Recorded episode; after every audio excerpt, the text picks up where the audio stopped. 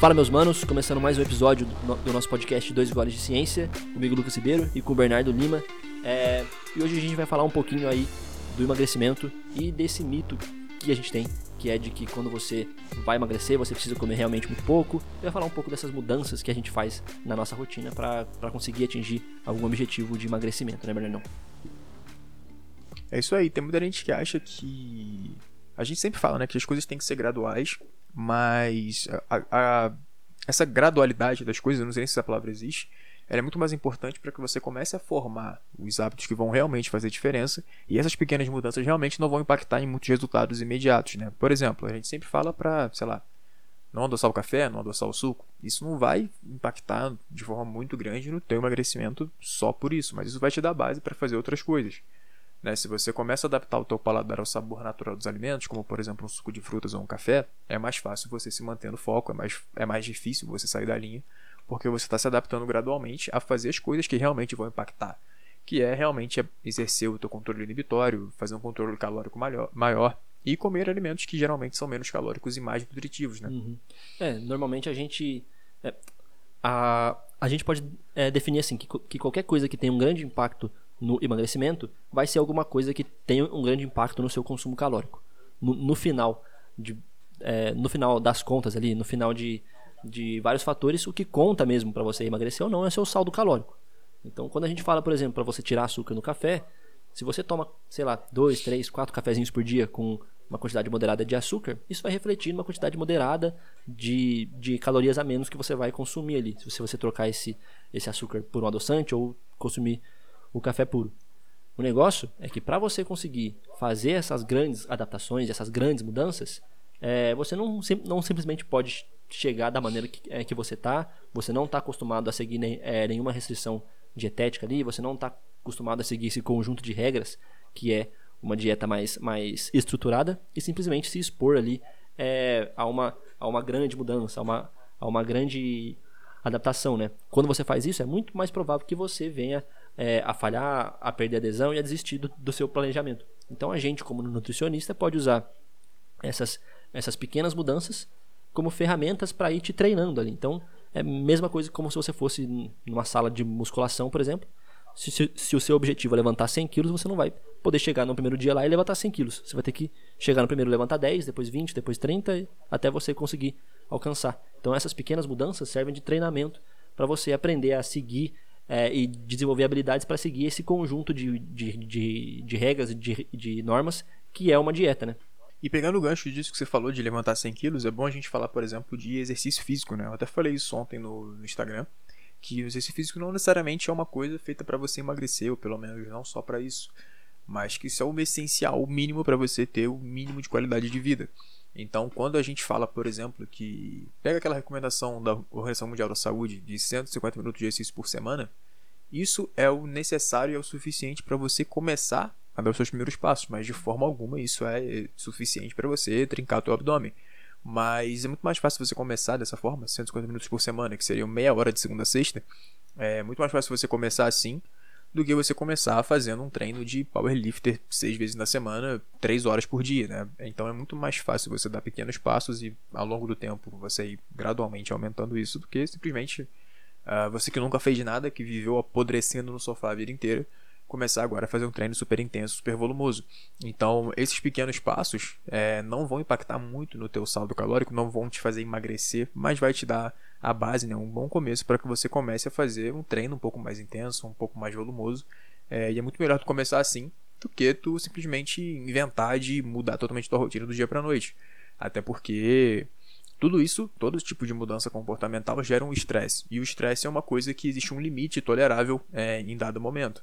Então é muito mais fácil você começar fazendo caminhada do que começar fazendo duas horas de treino por dia, né? E cara, é muito legal você ter falado isso do exercício, porque a gente tem uma coisa muito, muito interessante quando a gente combina exercício e dieta e quando a gente olha para os fatores mais comportamentais, assim.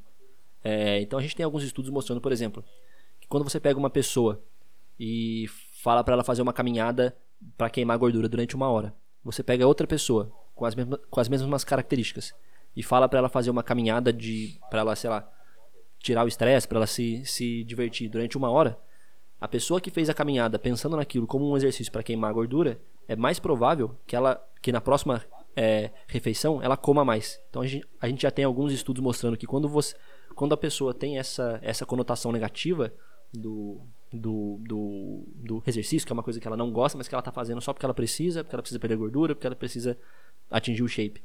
É muito mais provável que ela compense isso com a alimentação depois do que quando você está fazendo é, uma atividade com uma, com uma.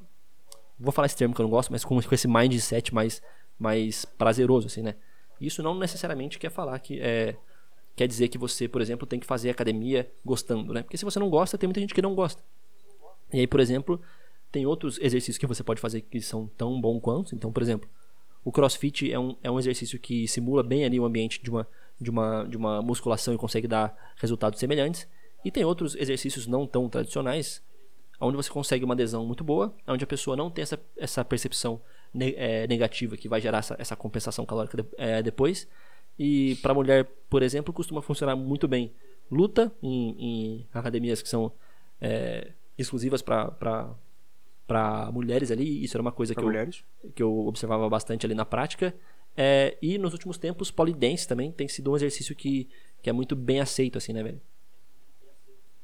Uhum. A própria yoga uhum. também, principalmente no momento que a gente vive, é uma coisa que você pode fazer em casa, que você não precisa sair, e que é feito justamente para te relaxar é, muita gente consegue até emagrecer fazendo isso, porque antes não fazia nada e agora tá fazendo ali meia hora só de exercícios isométricos praticamente. Mas assim, a gente nem precisa entrar no mérito do, do tipo de estímulo que tá dando, mas tá fazendo a pessoa gastar mais energia, tá? É, e até pela própria. pelo motivo que a pessoa faz yoga, por exemplo, é, é realmente para se divertir, para relaxar. Então isso realmente causa uma sensação de bem-estar. E aí já é mais fácil, por exemplo, essa pessoa se manter no plano alimentar. É mais difícil ela querer compensar emoções negativas na comida, porque ela já está fazendo algo para lidar melhor com isso. E é exatamente isso que a gente faz na, na clínica, né? A pessoa tem um, é, sei lá, esse comportamento de comer muito emocional, a gente tenta mudar a compensação desse estado negativo, que normalmente seria tomando sorvete, a gente fala para caminhar na rua, a gente fala para ler um livro, para assistir uma série, para passear com um cachorro, sei lá. E aí às vezes o exercício pode ser isso, né? Pode ser essa ferramenta compensadora ou até estabilizadora do humor, né? A yoga, por exemplo, é um exemplo muito claro disso. É yoga, caminhada, é, o crossfit também, né? Que uhum. quem faz diz que é muito divertido e, por consequência, acaba emagrecendo, acaba ganhando músculo é, e não necessariamente estava fazendo com essa finalidade, mas acaba sendo uma consequência. E aí eu percebo, pelo menos, que quando as coisas são assim, quando o emagrecimento é muito mais uma consequência de coisas que essa pessoa está fazendo por prazer, é um emagrecimento mais duradouro. Essa pessoa realmente consegue se manter ao longo do tempo, porque está fazendo algo que faz muito mais sentido para ela, que é algo muito mais importante do que simplesmente reduzir medidas e número de balança, uhum. né? Isso tem muito a ver é, com a percepção que a, que a pessoa tem é, do exercício, ela se transfere um pouco para a percepção que ela vai ter da alimentação. Então, tem muita gente que pensa assim: ah, eu vou treinar porque eu preciso gastar é, calorias para eu, eu conseguir emagrecer. Então, essa pessoa, quando ela sai do treino, ela pensa: olha, já treinei, já gastei minhas, minhas calorias, agora eu posso comer o que eu quiser. E a gente já sabe que quando a gente coloca ali na, nas continhas da termodinâmica, isso não, não funciona muito bem, porque é, é muito difícil você gastar 400 calorias e é muito fácil você comer 400 calorias. Então essas pessoas tendem é, a, não, a não ter um efeito tão expressivo de perda de peso quando começam um, um programa de exercício. E quando a pessoa tem outra percepção, é, quando ela gosta mais do exercício que ela que ela está fazendo e tem uma adesão maior, ela pode pensar, olha, já fui lá, já fiz meu meu meu exercício, agora não vou jogar todo meu, todo esse meu esforço fora fazendo uma refeição ruim. E aí ela melhora a alimentação. Isso é um dos motivos de que quando a gente olha em estudos que, que avaliam o impacto do exercício físico no emagrecimento, quando a gente olha para a média, parece que não faz muita é, diferença. Parece que o, que o, é, que o exercício ele, ele não é tão influente na perda de peso. Mas quando a gente, a gente olha para os dados dos participantes isolados, então para a perda de peso de cada participante, a gente consegue separar ali entre um grupo de pessoas que responde muito bem e perde muito peso. Então, provavelmente são essas pessoas que pensam: olha, já fiz o, o exercício, não vou meter o louco aqui na minha dieta. E um outro grupo de, é, de pessoas que perde menos peso até chega a, a ganhar peso, que provavelmente são as pessoas que pensam: olha, já treinei, já gastei minhas calorias, agora posso meter o louco é, sem problema nenhum, né? Uhum. É, assim, isso por um lado pode ser bom, mas por outro lado pode ser ruim também. Porque eu percebi isso muito na minha prática clínica, que tem muita gente que só consegue comer bem se estiver uhum. treinando, porque aí tem um motivo muito claro para fazer os dois. Então tem muito paciente, homem principalmente, que veio assim com ganho de peso de 15 quilos durante a quarentena, né? Que ainda tá rolando mais ou menos. Aí falou, cara, eu fiquei sem treinar, aí não quis mais comer direito, comecei a pedir mais hambúrguer, comecei a tomar mais cerveja. Até um cara fez uma analogia muito legal que foi do. Eu não assisti o filme porque eu não gosto, mas é do o personagem do Thor no Vingadores de Guerra Infinita, que ele se aposentou, sei lá, e ficou enorme, tomando um monte de hidromel, não sei. Eu não vi, tu deve ter visto. Barrigudão. Tu curte? Curte pra caralho. É, então ele falou, pô, mano, eu tava. E o moleque era loirão mesmo, forte. Ele falou, porra, fiquei igual o Thor no Guerra Infinita, gordão, não sei o quê. Aí ele mostrou a foto, aí eu entendi qual que era o lance. E foi meio que isso, né? O Thor provavelmente, quando ele precisava salvar a humanidade, ele não tomava tanta cerveja e não comia tanto pernil, né? Sei lá. E aí esse paciente ele falou, cara, parei de treinar, não via mais sentido em comer minhas paradas e tal. E aí é um trabalho que você tem que também mudar a relação com a dieta, né? Tipo, comer bem não pode ser só um, uma ferramenta para botar o shape. Comer bem é o mínimo para você ter rendimento no teu trabalho, no teu dia a dia. Então isso é tipo uma via de mão uhum. dupla, né? Talvez ter esse motivo muito claro para fazer a parada e fazer mesmo sem gostar, que é o meu caso, que eu detesto fazer musculação, mas eu faço para ficar bonito é, para muita gente acaba tendo essa, essa coisa, né? Tipo, ah, quando eu não consigo treinar ou quando eu me lesiono, larga de mão uhum. tudo. É, e, e agora na pandemia, a gente teve um, um agravante um pouco grande, que é essa, essa diminuição da, da exposição, né, que você tem, tá lá, é, na rua. Então, porque muita gente realmente treina pra ficar bonito, né? Eu treino sim, simplesmente pra shape. É, esse era o meu era o meu objetivo de treinamento, né? E agora que a gente tá saindo muito menos na rua, tá indo muito menos em festa, tá indo tá, tá, tá se expondo muito menos aí, muita gente se sente mais confortável em não, não apresentar aquela estética e não, e não, não construir aquele shape, né? Isso a, a, é, agora a, a gente está falando fora da, é, da ciência, né? Simplesmente o, o que eu acho e, e, e, e empirismo mesmo.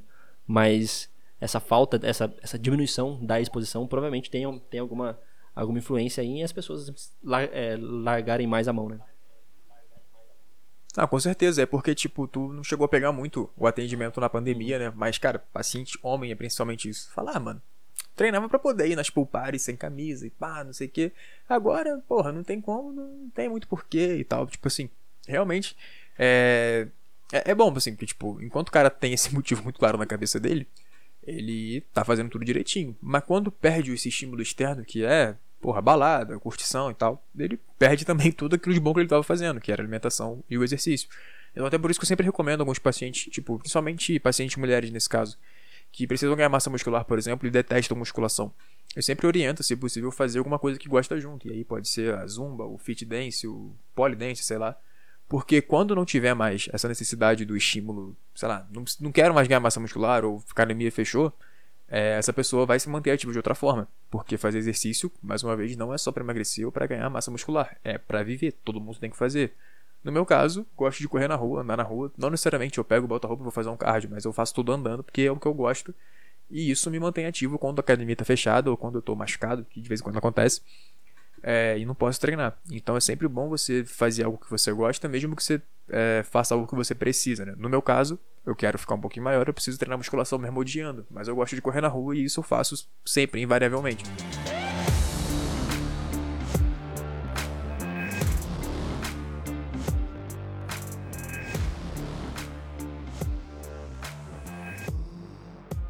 E, cara, mudando um pouco de assunto, Outro, outro problema muito grande que a gente vê no emagrecimento, principalmente de quem vai tentar fazer as coisas sozinho, em vez de, de contratar um, um nutricionista ou algum profissional capacitado, né?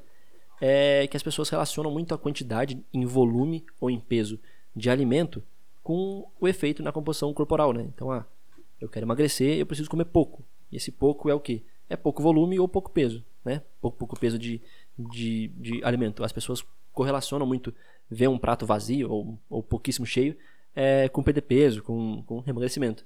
E isso nem sempre é verdade, e no emagrecimento costuma ser basicamente o contrário. Então as pessoas têm, têm essa ideia de que para emagrecer elas precisam comer menos ou volume ou peso de alimento, e no emagrecimento isso não é verdade, e na maioria dos casos é o contrário disso. Isso por quê?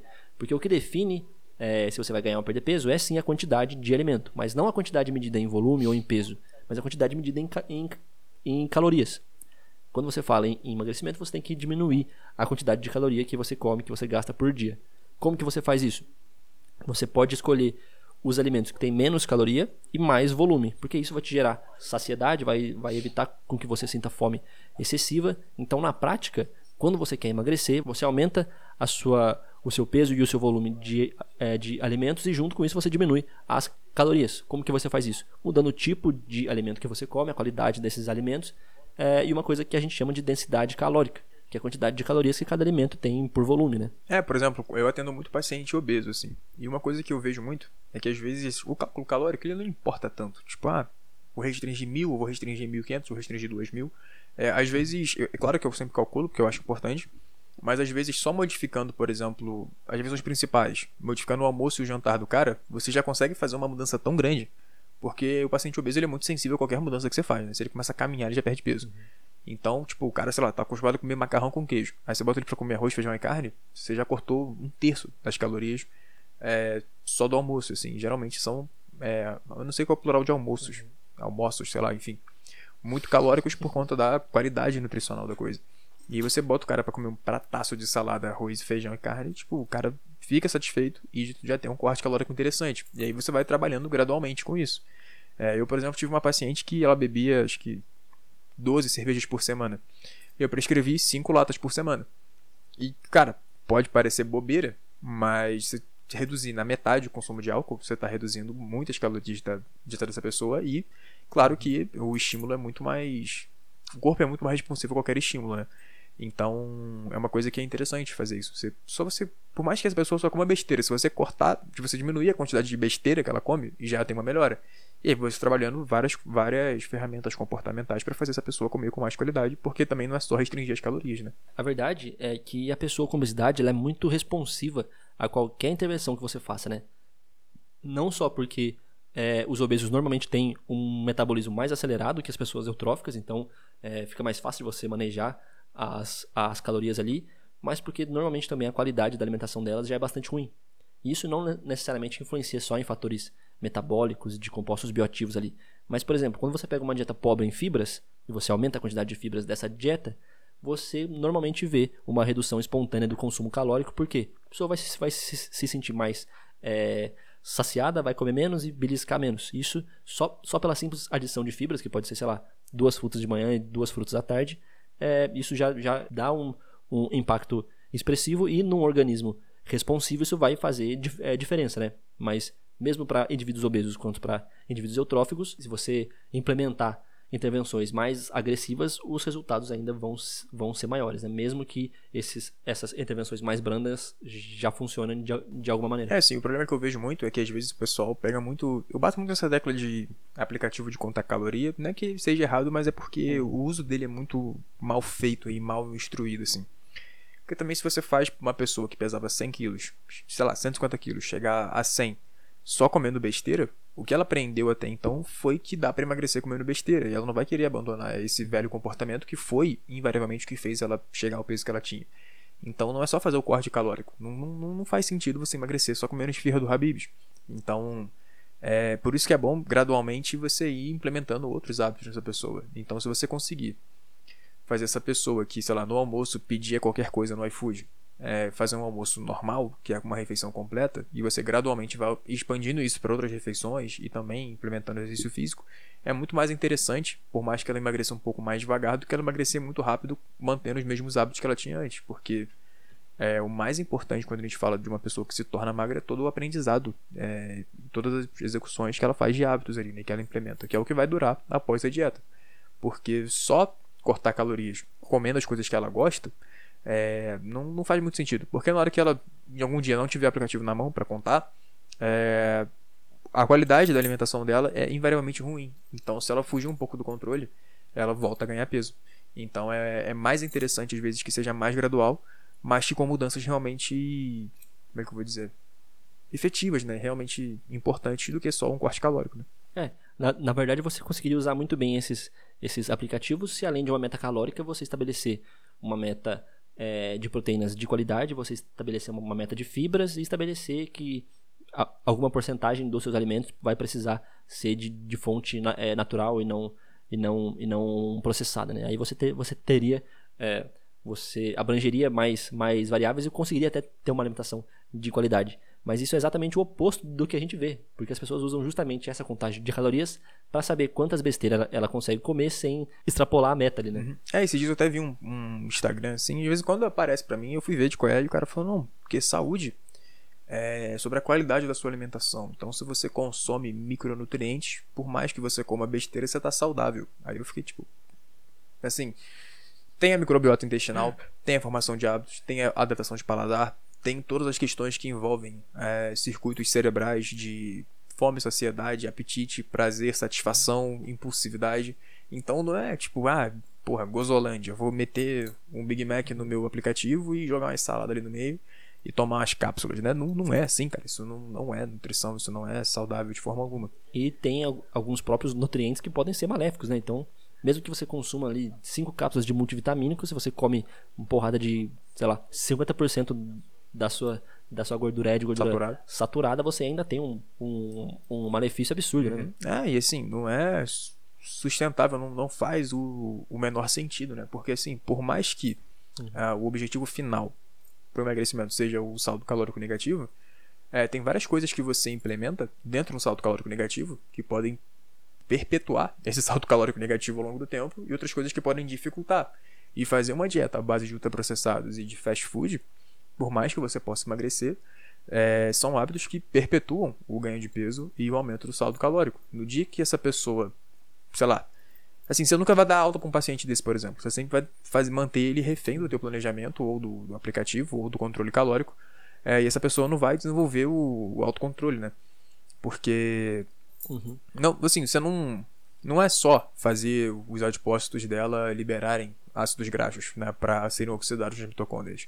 É você adaptar o paladar, é você exercitar o autocontrole, é você é, modular, entre aspas, a secreção de peptídeos, de sacetógenos que são mais moduláveis com um determinado tipo de alimentação, que geralmente é mais alto em proteínas, mais alto em fibras e de alimentos mais naturais e com sabores menos realçados, por exemplo, é, alimentos mais naturais e alimentos mais processados, né? Sim, uhum. eles têm uma autorregulação do consumo, por exemplo, os junk foods, né? É muito mais fácil você comer só 200 gramas de arroz do que você comer só, dos, sei lá, 20 gramas de chocolate, porque o chocolate, ele, pela composição dele, ele tende a aumentar o nosso consumo. E a gente tem que ter noção que quando a gente fala de emagrecimento, você tem uma série de fatores agudos ali que facilitam o emagrecimento, mas eles só estão presentes no começo de qualquer processo. Então, por exemplo, quando você quando você pega um indivíduo com obesidade, ele vai no nutricionista pela primeira vez, ele está empolgado e motivado para fazer dieta, para treinar, ele muito provavelmente tem algum suporte, então as pessoas que são mais próximas dele sabem que ele está nessa nessa nova jornada, né, né ele, ele, que ele tem esse novo desafio e de, e de alguma maneira dão, dão suporte ali, e tudo isso vai passar dentro de poucos meses, né? Então, dentro de, de, de poucos meses, os mecanismos contra-regulatórios do emagrecimento já vão estar mais, é, já vão estar mais fortes. Então ele vai ter mais fome, vai estar gastando menos, menos calorias. Essa empolgação inicial já vai ter passado, então ele já não vai estar mais tão motivado para fazer dieta e para fazer o treino. E as pessoas que antes estavam apoiando ele já, já, já enxergam ele como uma, uma pessoa mais magra e que não que não está mais nesse novo, novo desafio, né? Então ele, ele quando você passa por esse emagrecimento inicial, você perde grande parte desses fatores agudos. Se você não, não desenvolver algumas ferramentas crônicas ali, é, aí você vê, é, você vai ver o, o reganho do peso muito rápido, né, velho? Que é a coisa que, que na verdade é o desfecho mais comum de, de qualquer emagrecimento, é o, é o reganho de peso. Pois é, assim, a gente vê que as pessoas não têm dificuldade em perder peso, têm dificuldade em manter o peso perdido. Né? Então, assim, a gente tem uma taxa de sucesso hoje de perto de 5%. Ou seja, 100 pessoas que emagrecem, 5 continuam magras. E a gente não sabe exatamente porquê, mas muito provavelmente é pelo caminho tortuoso pelo qual isso é feito. Seja por uma dieta extremamente restrita, onde o cara não pode comer nada do que ele gosta, seja por uma dieta extremamente hedonística, onde essa pessoa come tudo que ela gosta é, desde que mantém uma meta calórica, né? A gente tem o exemplo daquele documentário, acho que chama A Dieta do Palhaço, né? Ah, o que ele emagrece? Não sei, nunca vi. Pô, é muito louco, mano, é maneiro. Mas é tipo assim, o cara prova, não prova não, mas assim, é um experimento prático do déficit calórico, que ele, assim, você vai emagrecer comendo qualquer bosta desde que você coma menos calorias. Só que uhum. os parâmetros metabólicos dele dão uma alterada e tal, então assim, por mais que o próprio emagrecimento melhore alguns parâmetros metabólicos, a, a tua alimentação invariavelmente vai impactar de forma positiva ou negativa. é isso que você falou, é muito interessante, né? Quando a pessoa perde a motivação e perde todos os fatores iniciais que envolvem o emagrecimento, se as ferramentas que ela utilizou não forem adequadas, a tendência é realmente ao reganho de peso. Né? Assim, eu falo por mim, eu já fiz as. Porra, fui fazer nutrição quando depois que eu aprendi a contar macro no aplicativo. Só que quando eu não tava com o celular na mão, eu extrapolava pra caralho, porque, tipo, é, é muito difícil. E outra coisa, é, quando você não tem o devido treinamento, você se limitar à quantidade de besteira que você vai comer fica muito mais difícil. Porque uma coisa é estar tá prescrito por um profissional e falar, cara, você pode comer um chocolate depois do treino porque não tem problema. E outra coisa é, ah, eu vou colocar um chocolate aqui porque eu tenho mais 500 calorias para comer, então eu vou fazer isso. Então fica muito mais difícil você comer só aquilo ali do que quando aquilo é orientado e faz parte de um contexto planejado do que o, o aleatório só jogar número, né? Não, a gente não deve encarar dessa forma. Nem também achar que, tipo, para emagrecer é só você começar a comer mais saudável, só começar a comer mais arroz e menos macarrão, porque se você for obeso, por exemplo, você tem o eixo de fome-saciedade desregulado. Então você consegue se manter em sobrepeso mesmo comendo só alimentos saudáveis e naturais, entre aspas, né? Então, assim, é um conjunto dos dois. E esse problema do, da, da dificuldade em se perder peso e se, e se manter o, o, peso perdido. Esses dias eu vi uma postagem, eu acho que foi do Bruno Halpern, é, onde ele estava mostrando um artigo lá que falava que o tempo médio é, no qual uma pessoa demora para ter a sua primeira tentativa de perda de peso e o primeiro contato com um, um profissional para isso é mais ou menos de 5 anos, se eu não me engano. E aí tem duas coisas importantes aí, né? É esse tempo que a pessoa fica tentando fazer sozinha até ela ela realmente tomar a iniciativa e procurar um profissional. E a outra coisa que eu acho até mais importante é essa pessoa ficou fazendo durante cinco anos coisas que não, não deram certo. Então ela, ela falhou no processo de, de perda de peso, ela fez coisas erradas durante cinco anos. Isso na média, né? Até ela procurar um profissional. Então, nesses cinco anos, ela provavelmente teve várias, teve várias vezes onde ela realmente conseguiu perder algum peso, mas reganhou de novo uma vez que ela precisou procurar o, o, profissional no final, né? Uhum. É, e assim, como que esse paciente chega para você também? Né? Depois de várias, várias tentativas, com várias crianças na cabeça, e aí assim, a tua consulta é muito mais uma aula do que efetivamente uma estruturação de um planejamento, né? Então, assim, é, é, é, bem complicado isso. E realmente, pô, a maioria das pessoas que chegam para um nutricionista a primeira vez já tentaram várias vezes. E às vezes já até passaram por outros profissionais. É, então, realmente é, é, um, é um problema, assim. E o manejo também tem que ser bem você tem que, tipo, saber balancear entre aquilo que a pessoa precisa e aquilo que vai ser confortável para ela, né? Porque também não, como a gente falou no começo, não adianta você querer mudar tudo de uma vez só, porque existe um grau de tolerância ao estresse que é individual de cada um. Alguns pacientes realmente mudam da água para o vinho do dia para noite, vão fazer aquilo ali 100% impecável. Eu tenho paciente que recusa fazer refeição livre porque não quer, mas a maioria das pessoas não é assim, né? Não são assim. Não, uhum. não. A maioria não é assim. a gente como nutricionista, a nossa percepção é de que dieta bem feita funciona, porque a gente já viu vários casos de sucesso onde pessoas vêm com sobrepeso, com obesidade, com parâmetros alterados, passam por uma dieta bem elaborada e resolvem esse problema. Isso por causa do nosso histórico. A gente tem que entender que para esse paciente que já vem de 5 anos de tentativas frustradas, o histórico totalmente diferente, a percepção é totalmente diferente. Para eles as dietas não funcionam porque ele, já, porque ele já tentou 50 mil dietas e não conseguiu em nenhuma lidar com esse paciente que já vem com frustração prévia pode ser um problema ainda maior, porque você tem dois caminhos para seguir. Ou você pode tentar mudanças extremamente graduais é, para você obter o máximo de adesão, mas assim você também vai obter um, um resultado quase mínimo ali, né? Porque se você está fazendo pouco, você vai obter pouco é, resultado. Ou você pode tentar uma intervenção mais agressiva para gerar uma perda de peso inicial maior, é, para gerar uma motivação maior de, de, desse, desse, paciente, para mudar essa, essa percepção dele.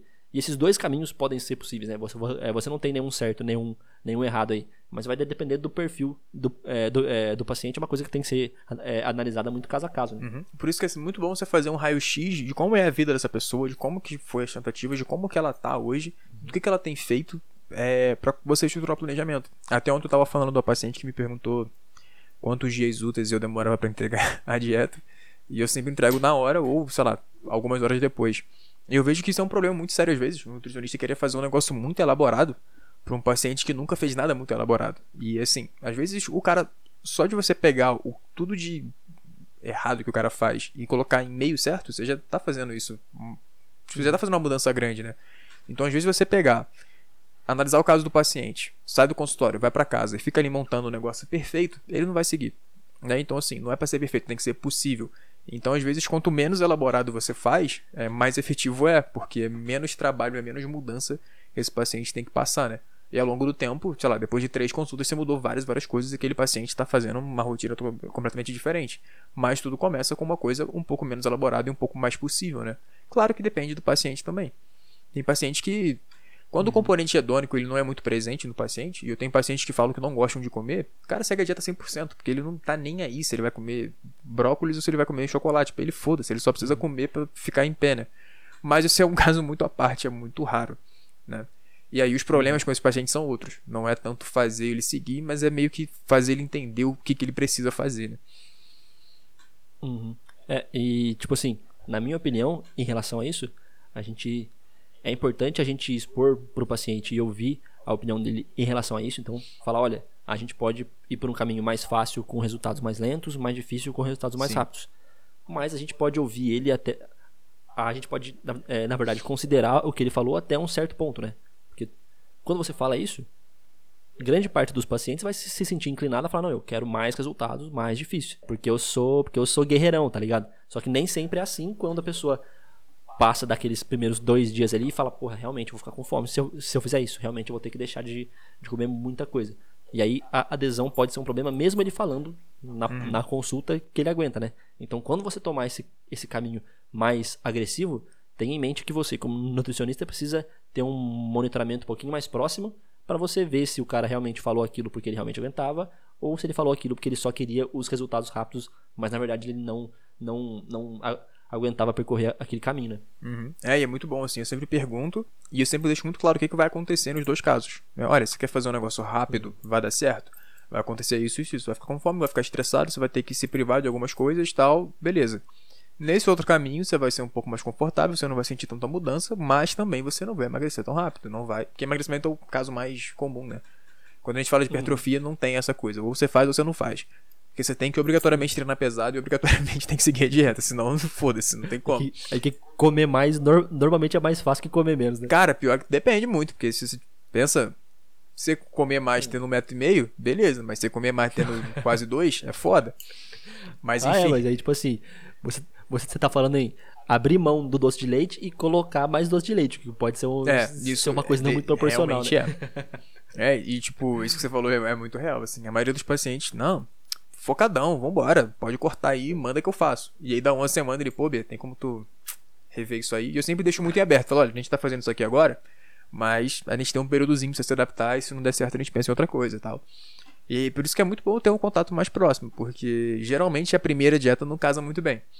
Uhum. Não, é. Normalmente o paciente, quando chega no seu consultório para fazer a primeira consulta, parece que ele acabou de sair do, do, do dos 300 do exército do, do, do Rei Leônidas lá, tá ligado? Todo mundo chega guerreirão máximo, principalmente marombeiro, né? Uhum. Marombeiro, quando quer secar, fala: meu irmão, se, se, se você me passar 3 calorias por dia, eu vou comer 3 calorias por dia. Só que a gente sabe que não é assim, né? Uhum. Principalmente marombeiro que, tem a, que já tem esse, esse maior costume de ter doce na, na dieta e tal, esse espírito guerreiro não, não costuma durar muito. É isso aí.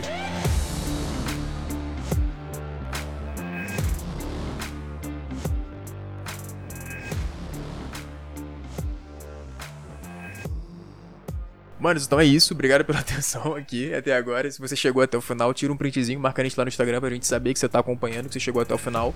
E é isso, tamo junto. Falou, meus manos.